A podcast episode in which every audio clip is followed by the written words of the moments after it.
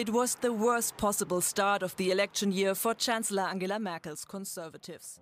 Ora viva, este é o P24, hoje de olhos postos no sul da Alemanha, há eleições regionais neste domingo. Estamos a falar de duas eleições. Para não estar a falhar no meu alemão, o melhor é mesmo chamar-nos a jornalista Maria João Guimarães, da secção Mundo e que cobre a Alemanha. Neste domingo tivemos eleições. Maria João, como é que se chamam estes dois estados? Um é muito mais importante que o outro. Baden-Württemberg é o estado em que estão associadas a Porsche, a Bosch, a Mercedes. É um estado populoso e rico que foi dominado pela CDU durante muitos anos, mais de 50 anos, até 2011, quando houve o acidente nuclear de Fukushima e os verdes tiveram uma boa votação e, e junto com o SPD, o Partido Social Democrata de centro-esquerda, fizeram uma coligação que acabou com, com, com esse domínio ininterrupto da, da União Democrata Cristã, CDU, o Partido Conservador. Já agora deixa-me só abrir aqui um parêntese também para as pessoas perceberem, Sim. estamos a falar do, do estado onde fica Stuttgart, portanto, nessa zona da, da Alemanha. Exatamente. O outro estado é muito menos importante, é a Renânia Palatinada, a capital é Mainz, é ao sul também, é vizinho, aliás, de Baden-Württemberg, um, e tem a, a importância seria muito menor, é sempre muito menor, não, não, não, tem, não tem qualquer comparação, mas tem o caso interessante de ter uma coligação no governo que é a chamada coligação semáforo, pelas cores dos partidos que acompanham o SPD vermelho, o Partido Liberal Democrata amarelo e os verdes. Uh, porque é que isto é especialmente interessante? Porque no outro Estado, onde no governo está uma coligação verdes-CDU, o ministro-presidente tem agora, depois dos resultados de hoje, uma hipótese de ou escolher manter esta coligação ou decidir se ele próprio também por esta coligação semáforo. Tudo isto tem importância porque a Alemanha vai ter eleições em setembro. Eh, até agora era dado como o mais provável e continua a ser uma coligação CDU-Verdes, nunca antes tentada a nível nacional. Uh, e começa agora a pôr-se com um bocadinho mais de força esta hipótese da coligação semáforo, que também nunca existiu a nível nacional.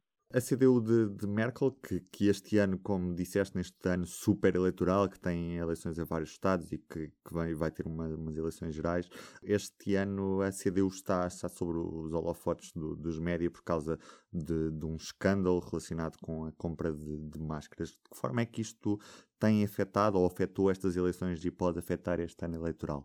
É, é, difícil dizer tão cedo. Uh, para já, o assunto não tem mesmo saído das primeiras páginas dos jornais. Está a assumir uma importância bastante forte, com algumas comparações, a meu ver, um pouco exageradas com os escândalos de financiamento anteriores da, da CDU, o escândalo que, que levou ao afastamento do, do chanceler Helmut Kohl. Um, mas é, é inegável que está a ter um efeito. E não só, não só isso, há também um descontentamento bastante grande com a lentidão do processo de vacinação, uh, com a disponibilidade de testes rápidos, que seriam a chave para o processo de desconfinamento do país, e também com a lentidão de atribuição de alguns subsídios uh, para compensar os efeitos económicos da, da Covid-19. Portanto, isto são dois ministérios que estão nas mãos de dois ministros da CDU, Jens Stein na saúde e o Peter Altmaier na economia.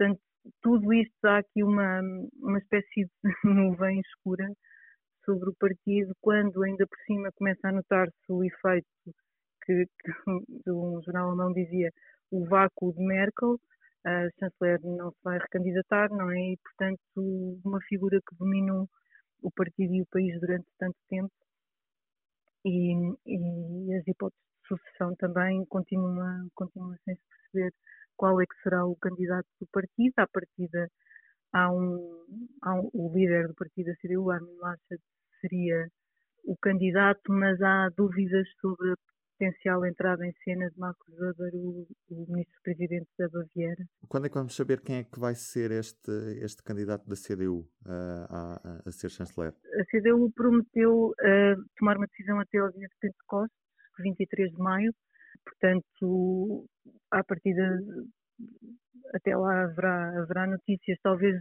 depois destes resultados que foram bastante maus para a CDU, uh, à partida as indicações segundo os resultados provisórios que temos a esta hora que estamos a falar são de mínimos históricos nos dois Estados para o partido. Embora haja um analista que diga talvez eventualmente os votos postais possam dar, mitigar aqui este, este chamado desastre um pouco. Mas mesmo assim são resultados maus, não, não há como, como dar a volta a isso. Uhum. E que alternativa é que se cria à CDU que, como disseste, graças à chanceler Merkel, é dominante na Alemanha desde 2005? Há alguma alternativa ou nos Verdes ou no SPD?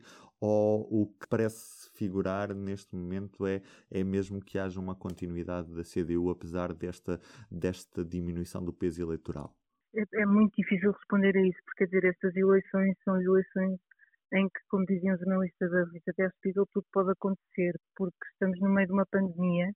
Merkel, a figura mais sólida, não, é? não vai concorrer, não vai a eleições, portanto, não, não sabemos ainda quem é o candidato da CDU, não sabemos ainda quem é o ou a candidata dos Verdes, eles têm uma liderança bipartida e ainda não se sabe qual dos dois é que vai, é que vai ser o candidato. Os Verdes prometeram uma decisão até à Páscoa.